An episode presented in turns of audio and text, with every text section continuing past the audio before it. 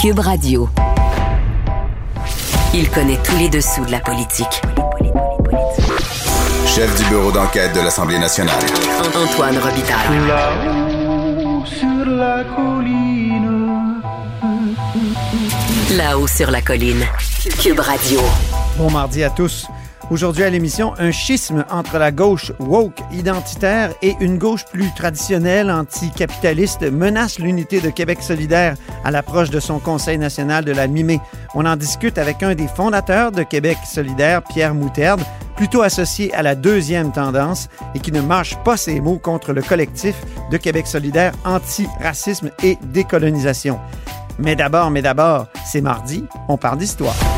Antoine Robitaille. Il décortique les grands discours pour nous faire comprendre les politiques.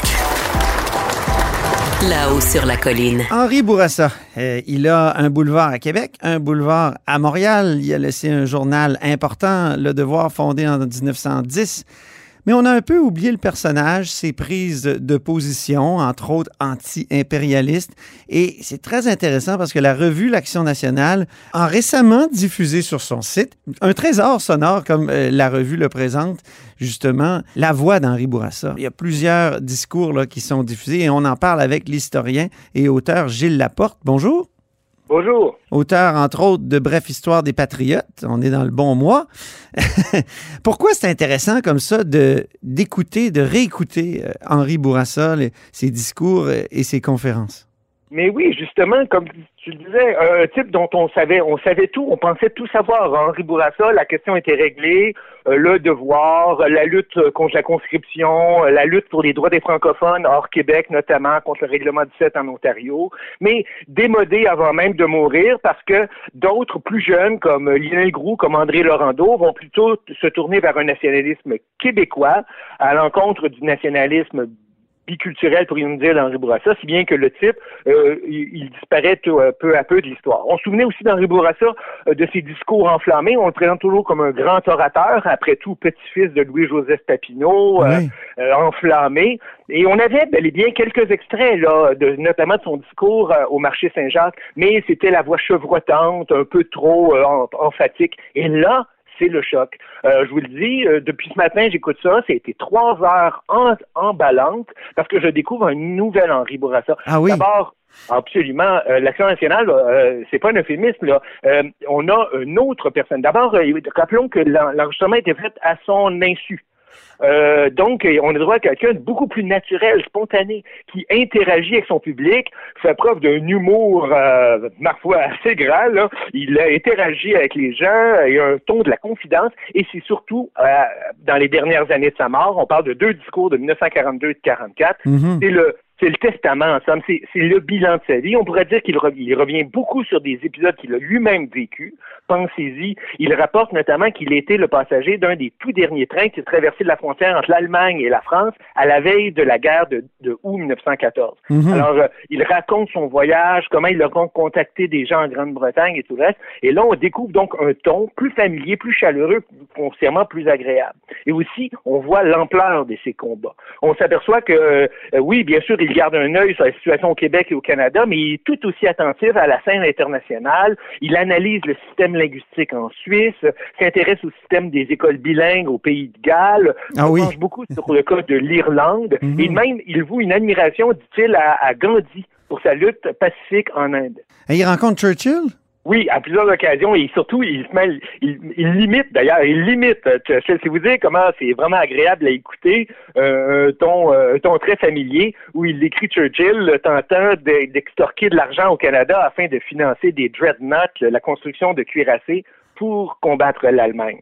Alors c'est la force de ces discours chaleureux, intimiste, mais aussi l'ampleur de ses vues. On s'aperçoit qu'il dénonce, en fin de compte, l'impérialisme britannique. Mhm. Il présente l'Empire, en somme, essentiellement comme assoiffé de richesse, souhaitant asservir partout les minorités, euh, pas seulement catholiques ou francophones. Il se penche sur le cas de plusieurs communautés qui ont vécu le même sort que le Québec. En somme, on découvre un, un Bourassa humaniste.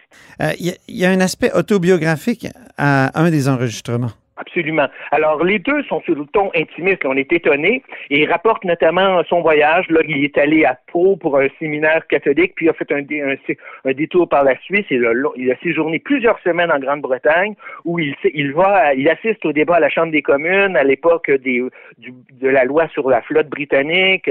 Il, euh, il croise Wilfrid Laurier à de nombreuses occasions. Il est vraiment au fait des enjeux. Il a une culture stupéfiante. Et malheureusement, ça m'amène à formuler un bémol c'est que pour bien euh, saisir de quoi parle Bourassa, il faut quand même avoir un, minimum de culture historique. Euh, la plupart des gens pourraient être un peu déroutés à prime abord des sujets, des personnes qui l'évoquent, mais pour quiconque s'intéresse à la période cruciale de la Première Guerre mondiale, de la guerre des bourgs, euh, de la lutte entre Borden et Wilfrid Laurier à propos de la conscription de 1917, ces gens-là vont, être emballés par la, la clairvoyance de Bourassa. Il parle euh, donc euh, de l'actualité, puis c'est pour ça qu'on est parfois, ou plusieurs d'entre nous peuvent être largués. Là, il faut être un peu historien pour écouter tout ça. C'est clair. Mais en revanche, euh, c'est l'occasion de renouer avec un gars qui a une aisance à s'exprimer en public, une familiarité avec des enjeux parfois complexes, puis un certain talent pour les rendre accessibles à, la population. Il provoque régulièrement des éclats de rire dans la foule, là, quand il fait des bonnes blagues sur l'accent de Churchill ou bien qu'il imite Robert Borden en train de, de décrier contre les Canadiens français. C'est vraiment absolument euh, exquis. Présentez-nous l'extrait qu'on va écouter, Gilles. C'est un, un, extrait où il parle justement de son passage à Londres, un de ses passages à Londres.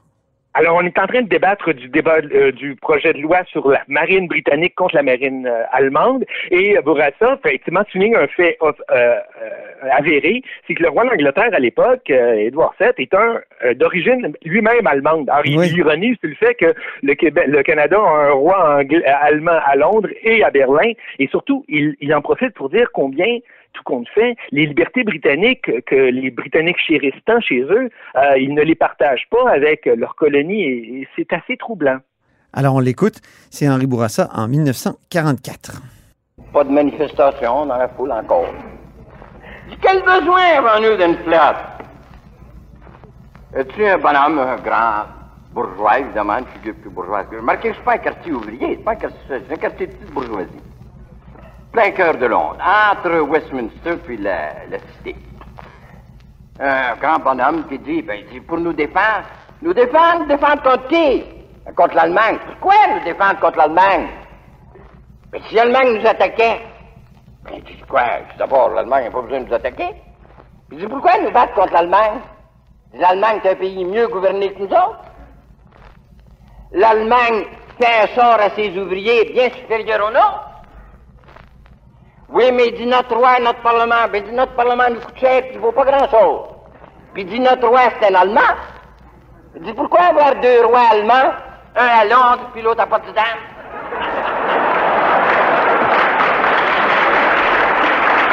Remarquez, il y avait là deux ou trois hommes de police, vous savez, les fameux London Policemen. Écoutez ça, personne n'a branché. Voyez-vous la scène à Toronto, à Ottawa ou même à Montréal? C'est là encore une fois que j'ai appris à apprécier la liberté britannique en Angleterre. Mais pas la fausse liberté britannique, ou plutôt pas la tyrannie déguisée qu'on appelle liberté britannique en Irlande, au Canada, en Inde ou ailleurs. Quand nous aurons la liberté britannique comme en Angleterre, il y aura moyen de s'entendre. Alors, Gilles, il dit, quand on aura la liberté britannique comme en Angleterre, il y aura moyen de s'entendre.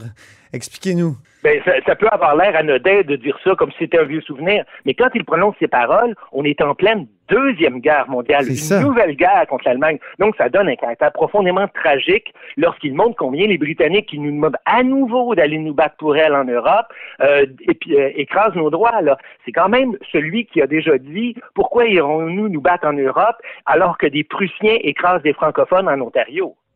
Alors, euh, dans Ah le oui. contexte de 1944, euh, rappeler les souvenirs pénibles de 1914, c'est pas anodin. Et effectivement, son deuxième discours porte tout entier, lui, sur le fameux vote du plébiscite de 1942, où, il, euh, où on nous demande de- d'écraser, en- d'oublier une promesse faite au, Québec de ne pas imposer la conscription pour qu'on puisse forcer des Québécois à aller se battre sur le front. Alors, évidemment, Bourassa est le principal ténor. C'est pour ça qu'il a derrière lui toute la jeunesse à ce moment-là, ce qui était la jeunesse de l'époque, là. Mhm. le jeune euh, Jean Drapeau, futur maire de Montréal, André Laurando euh, et tout le groupe du Bloc populaire qui lutte férocement contre la conscription. Alors, euh, évidemment, Bourassa reprend du galon, c'est le héros de, ces, de cette jeunesse pacifiste et il fait un discours transcendant justement de pacifisme où il montre combien euh, on ne doit pas se laisser leurrer par euh, le, capitalisme, les puissances d'argent qui souhaitent que nous allions nous battre pour elles à nouveau, sacrifions euh, nos, euh, nos vies euh, pour une cause qui ne nous concerne pas. C'est particulièrement émouvant et surtout dans le contexte particulièrement tragique. C'est le chant du cygne aussi d'Henri Henri Bourassa. hein. Après la crise de la conscription, là, qui se con- conclut en 1944, euh, on va le voir décliner, moins apparaître, davantage devenir mystique. Oui, il devient Euh, très mystique à la fin de sa vie. hein, ça, oui, je me souviens, j'avais lu ça, oui. Et ça va amener sa rupture avec les jeunes nationalistes. Il ne prendra pas le virage de Lien Groux, d'André Laurando, en somme de Gérard Fillon, des, de ceux qui, euh, qui souhaitent moderniser le Québec et d'oublier le rêve d'un Canada biculturel et bilingue que caressait tant Henri Bourassa. On peut dire que c'est Pierre Elliott Trudeau qui a poursuivi ce rêve-là? Non, non. En fait, je pourrais dire que la branche Henri Bourassa, c'est ça qui le rend difficile à comprendre pour des plus jeunes aujourd'hui. On préfère dire, bon, c'est le fondateur du, du, devoir, ou passons à autre chose, parce que il n'a, et on peut dire que cette branche-là est éteinte. Euh, il, elle était, euh, elle a peut-être été poursuivie par euh, le père de Stéphane Sion. Suivi cette idée-là. Léon Dion, femme- le, le père de... de- Voilà, voilà, voilà. Oui. Une femme comme Solange Chaput-Roland. Oui. Euh, des, euh, euh, des, euh, des, des Québécois de bonne foi qui ont cru au Canada, mais qui ont toujours eu d'abord et avant tout à cœur la, la survie de la culture franco-catholique. là. Et, et ça, cette branche-là est à peu près aujourd'hui disparue. Pourquoi, selon vous?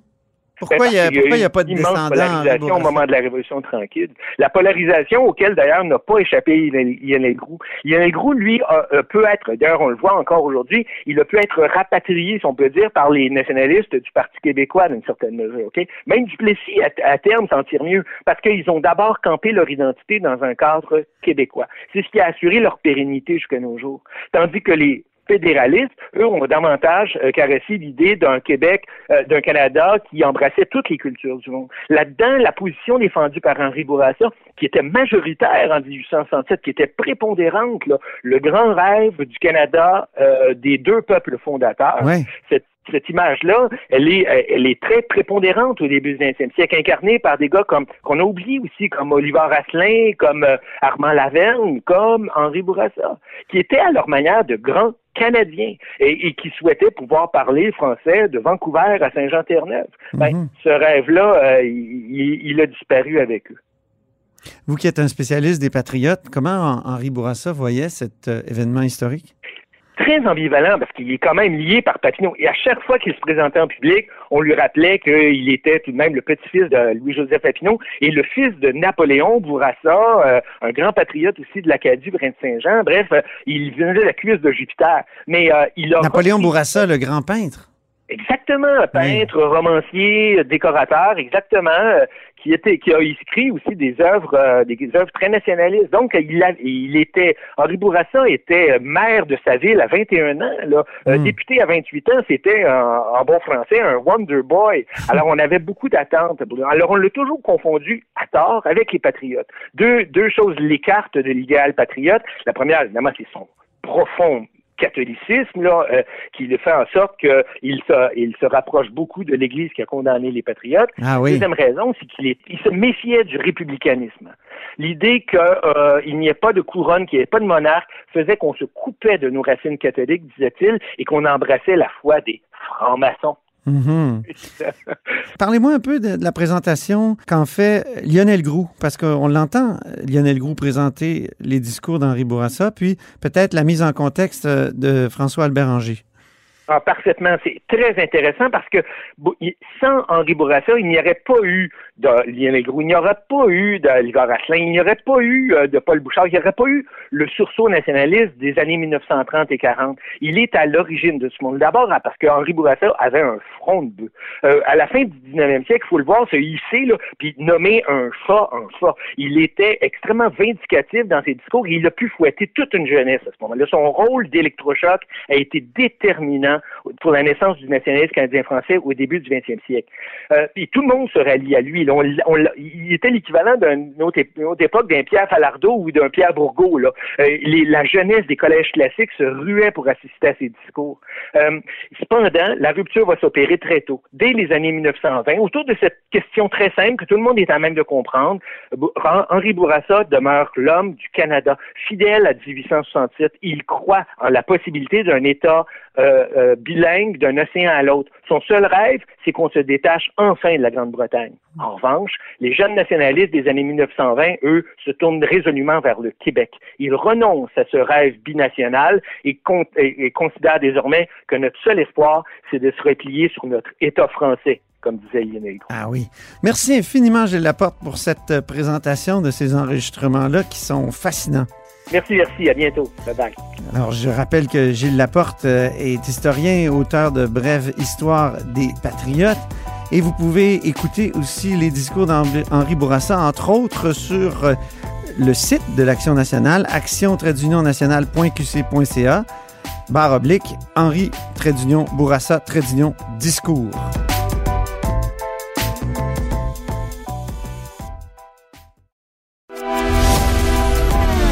Grand philosophe, poète dans l'âme, la politique pour lui est comme un grand roman d'amour. Vous écoutez Antoine Robitaille. Là-haut sur la colline. Un âpre débat se déroule au sein de Québec solidaire euh, à l'approche du prochain Conseil national à la mi-mai.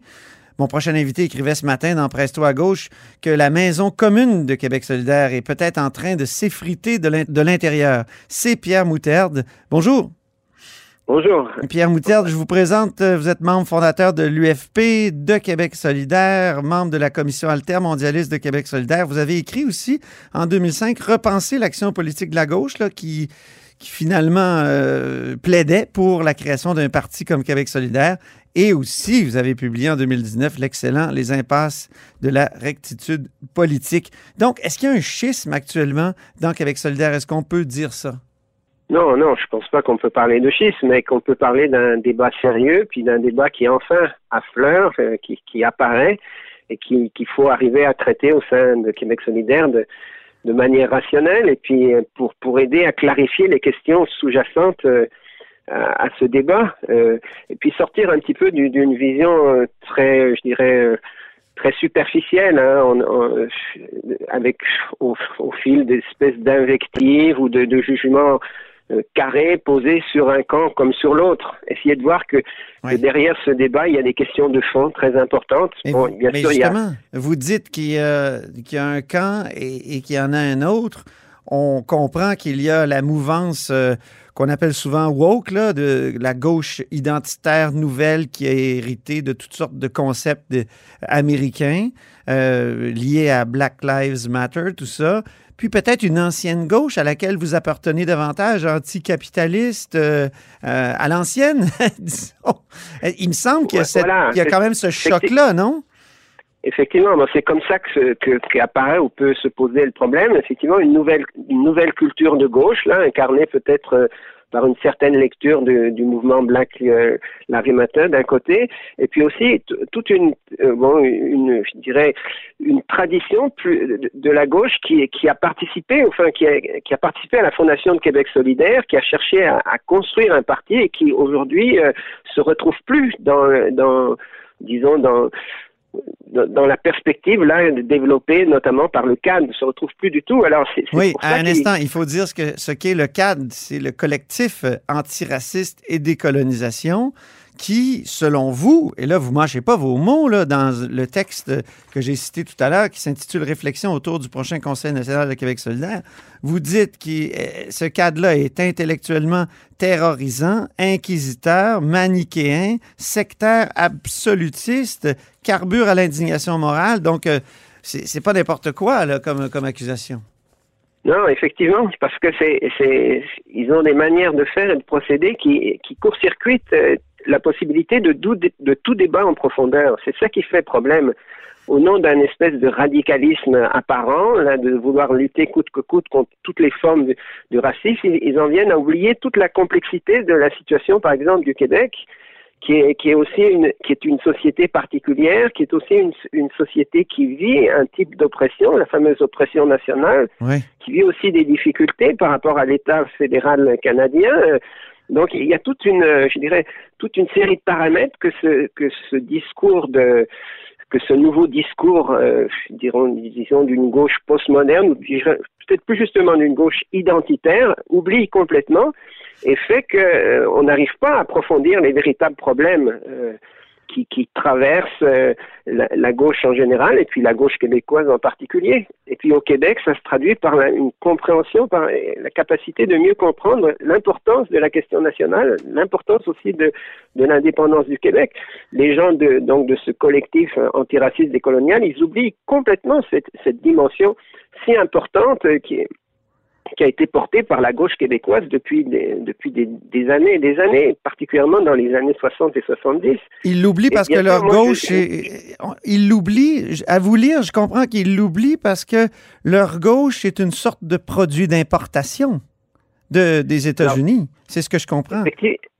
Oui, effectivement, ben, ils reprennent toute une série de concepts. Moi, je, attention, je me sens pas, je ne veux pas me sentir comme un espèce de, de personne qui défend coûte que coûte l'orthodoxie traditionnelle du passé. Pas du tout. Je pense qu'il y a beaucoup de choses euh, dans les nouveaux mouvements sociaux, les mouvements autochtones, les, les, mouvements écologistes, etc., même les mouvements antiracistes qui sont intéressants, qu'il faut reprendre à notre compte, mais qu'on ne peut pas les reprendre sans oublier non plus toute l'importance de, de la tradition du passé qui a fait aussi la gauche québécoise d'aujourd'hui. Mhm. C'est un peu cette absence de, dialogue possible entre ces, deux courants, entre ces deux, oui, ces deux, oui, ces deux courants de funk qu'il faudrait, à mon avis, euh, être capable de, de, tisser à nouveau, hein, lancer des ponts entre ces, parce que euh, autrement, autrement, effectivement, on s'en va vers un vers une, oui, un effritement de notre fameuse maison commune qui est Québec solidaire et qui est un,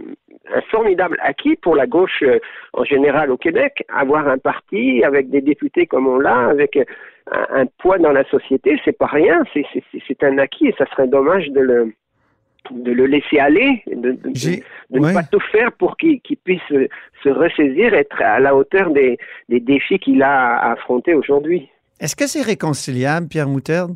Parce que je lisais euh, Jonathan Durand-Folco dans Les Nouveaux Cahiers du socialisme. Oui, les Nouveaux Cahiers du socialisme, oui. Donc, euh, euh, il disait qu'on peut trouver comme une synthèse entre les deux, mais il me semble que c'est irréconciliable.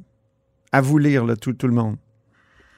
ben moi, je ne pense pas. En tout cas, je crois que ce n'est pas irréconciliable. Je crois qu'il y a tout. Et puis, c'est ce qu'il faut souhaiter pour Québec solidaire, qu'il y a tout un travail de, de réappropriation de ces nouveaux concepts, notamment ces concepts décolonial, d'intersectionnalité, mais de réappropriation en fonction d'une, d'une authentique tradition de, des valeurs et des acquis d'une authentique tradition de, de la gauche québécoise et notamment de la question nationale. Oui, je comprends. Mais prenons la gauche québécoise, elle a toujours été laïciste. C'est un des combats de Françoise David, la laïcité. Et aujourd'hui, Qu'est-ce que je lis, moi, sous la plume et euh, dans les propos de Sibelle Ataogul, par exemple, du, euh, du CAD? Euh, elle, elle dit que la laïcité, à la, à la manière de Bouchard-Taylor, c'est du racisme. alors, comment, on peut, comment on peut réconcilier, se réconcilier avec une tendance, tendance comme celle-là? C'est difficile. Ça, je, je Je ne peux pas dire le contraire, c'est difficile, mais je- je- j'ose espérer que c'est encore possible, à condition justement qu'on ouvre au sein de Québec solidaire, qu'on installe les conditions pour un débat en profondeur qui soit pas sur le mode des invectives, des invectives ou des, espèces d'absolus, euh, qui fait que parce qu'on est blanc, on peut par exemple plus discuter de quoi que ce soit, euh, ou parce qu'on est, on, serait de couleur, on serait, on aurait a priori raison. Voyez, ce, ce genre de raisonnements qui sont absolument stérilisants. Euh, ben, il faut qu'on s'en débarrasse et puis sur cette base-là, on peut peut-être réfléchir à une conception de la laïcité qui soit à la fois qui tienne compte euh, de, toute une série de problèmes contemporains, mais qui, en- même temps euh, n'oublie pas toute la valeur de cette bataille pour la laïcité qui s'est faite au Québec et qui n'a pas et qui compte et qui doit continuer à pouvoir se faire et à s'approfondir, par exemple. À, à ce niveau-là, il y a, il y a- il y a beaucoup, je pense, de clarification euh, à mener jusqu'au vous bout. pouvez pas vous entendre sur les signes religieux. Là. Vous vous entendrez jamais, j'ai l'impression. Puis la décision a été prise de toute façon par près de 90 de, Ben, de voilà, dire ça c'est- un bel exemple parce que c'est un, un bel exemple parce que justement à cette époque-là, au sein de Québec solidaire, il n'y a pas eu un débat en profondeur sur cette question. Oui, c'est vrai. Vous dites ça dans votre texte. Il n'y a pas assez de débat à Québec solidaire. Il- Sur il le y a fond. pas eu un- C'est-à-dire qu'on n'a pas vu tous les enjeux politiques. Euh, bien sûr, pour cette nouvelle gauche, entre guillemets, c'était quoi? C'était la liberté. Chacun a la liberté de porter les signes qu'il veut, puis s'il ne peut pas les porter, c'est terrible, etc., etc. Mais c'est euh, oublier justement, c'est ne pas avoir conscience de tout ce qu'est l'histoire de la lutte pour la laïcité, et en particulier au Québec, de, tout- de toutes ces... C'est aussi oublier l'importance de, la spécificité québécoise et, que les nuances qui étaient apportées, notamment à, travers Taylor Bouchard, concernant les, gens qui sont en poste d'autorité, étaient loin d'être anodines, étaient intéressantes et, et, ouvrir une voie intéressante d'une laïcité qui restait ouverte, mais qui mais qui tout en prenant en compte euh, un, un certain nombre de valeurs très québécoises. Et, et- et là, je on a passé complètement à ce moment-là, au sein de Québec solidaire, à côté de toutes ces, toutes ces questions-là et de toutes ces nuances si nécessaires quand on est un parti politique qui ne Mhm. s'adresse pas simplement à une petite minorité de gens, mais à l'ensemble de la société. À vous lire, euh, Pierre Moutarde, euh, je comprends que vous dites que les mesures disciplinaires, il n'y a rien de bon à brandir de telles mesures, écrivez-vous.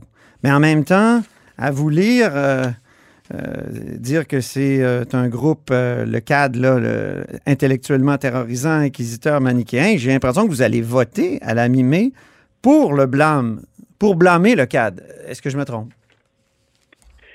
Ben, je, ne souhaiterais pas, ou souhaite, ou tout va dépendre de la façon dont, si on en restera simplement à un vote, un vote de blâme, ou si on accompagnera, euh, si, si on l'accompagnera de toute une série de mesures qui en relativiseront la portée, euh, je dirais, autoritaire et répressive, et- parce qu'au fond, ça ne solutionnera pas le problème. Ouais.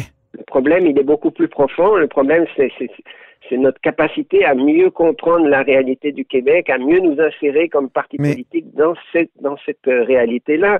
Et Ouais. pour ça, c'est, d'être capable d'affronter toute une série de questions qu'on n'a pas été capable de vraiment affronter euh, aujourd'hui à Québec. On semble beaucoup plus tolérant pour le CAD et ses incartades que pour euh, le collectif Laïcité qui a été dissous là, en novembre 2020.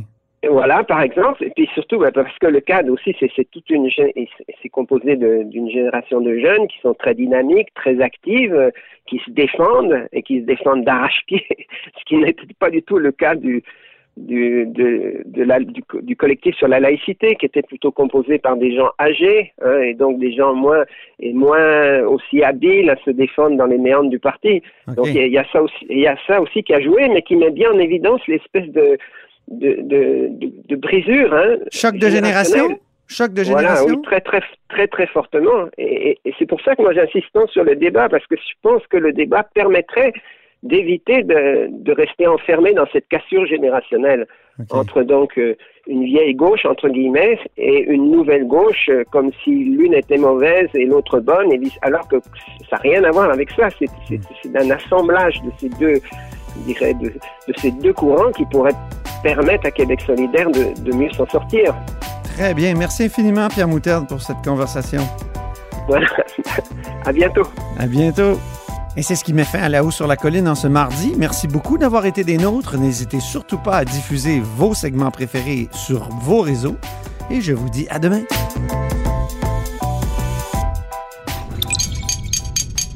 Cube Radio.